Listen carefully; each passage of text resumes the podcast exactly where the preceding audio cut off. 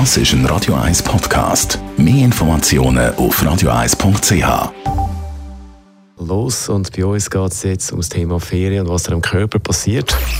Die Sprechstunde auf Radio 1. Das ist ein Phänomen, wo ich auch immer Angst davor habe ein bisschen und wenn ich von vielen höre, dann freut man sich wahnsinnig auf die Ferien und dann macht man noch, hat vielleicht noch einen Stress vorne, geht dann in die Ferien und in der Ferien wird man krank. Radio 1 Ars Merlin Guggenheim, meine ich das nur oder ist das ein Thema? Da ist etwas dran, da haben wir wie für alle Sachen eine Bezeichnung, wenn sie mehr oder minder real sind. Man sagt dem Leisure Sickness Syndrome oder auf gut Deutsch die Freizeitkrankheit. Das ist ja so, dass Stresshormone in der Lage sind, sage jetzt, krank werden zu unterdrücken, wirklich entzündungshemmend zum Beispiel.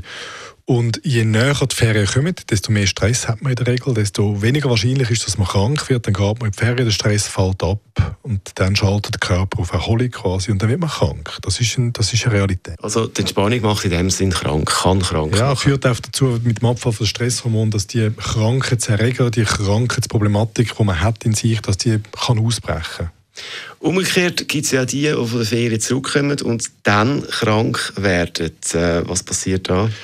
Das hat in aller Regel damit zu tun, dass man in der Ferien etwas aufgelesen hat. Also recht einfach. Wo das andere, sagt sie, Freizeitkrankheit etwas ist, vor allem wenn sie regelmäßig auftritt, wo man darüber nachdenken ganz offensichtlich, ist äh, das Kräftemanagement, die Arbeitsbelastung, da, da stimmt irgendetwas nicht ist der, der umgekehrte Fall so, dass man irgendetwas nicht beachtet hat in der Ferien oder Pech gehabt hat. Entweder hat man Sachen angelangt und Hemd nicht können waschen, desinfizieren und irgendeinen Reger aufgelesen, überall Flughafen, ganz viele Touris, Liftknöpfe, Hotel grusig, oder?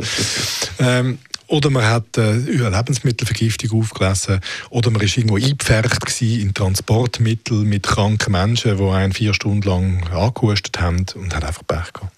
Die Luft im Flugzeug, das ist ja so etwas. Beim Transportmittel sehr viele Leute auf einen Haufen. Äh, gehen da Viren um, wie man sich das so vorstellt?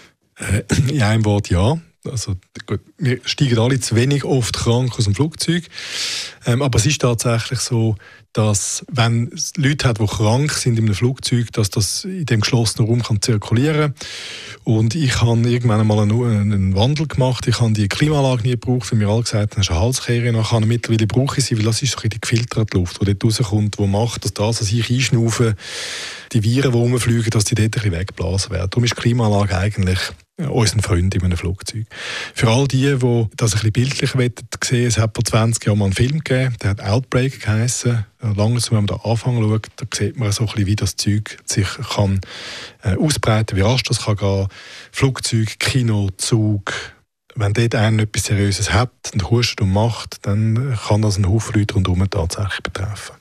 Ja, ist eigentlich verrückt, der Flug mit Ferien, dort kann man sich anstecken, dann in der Ferien wird man von der Entspannung krank, also vielleicht fast keine Ferien mehr machen. Oder sollen wir den Cash noch zitieren? Ja, gerne. Seien wir doch ehrlich, das Leben ist immer lebensgefährlich.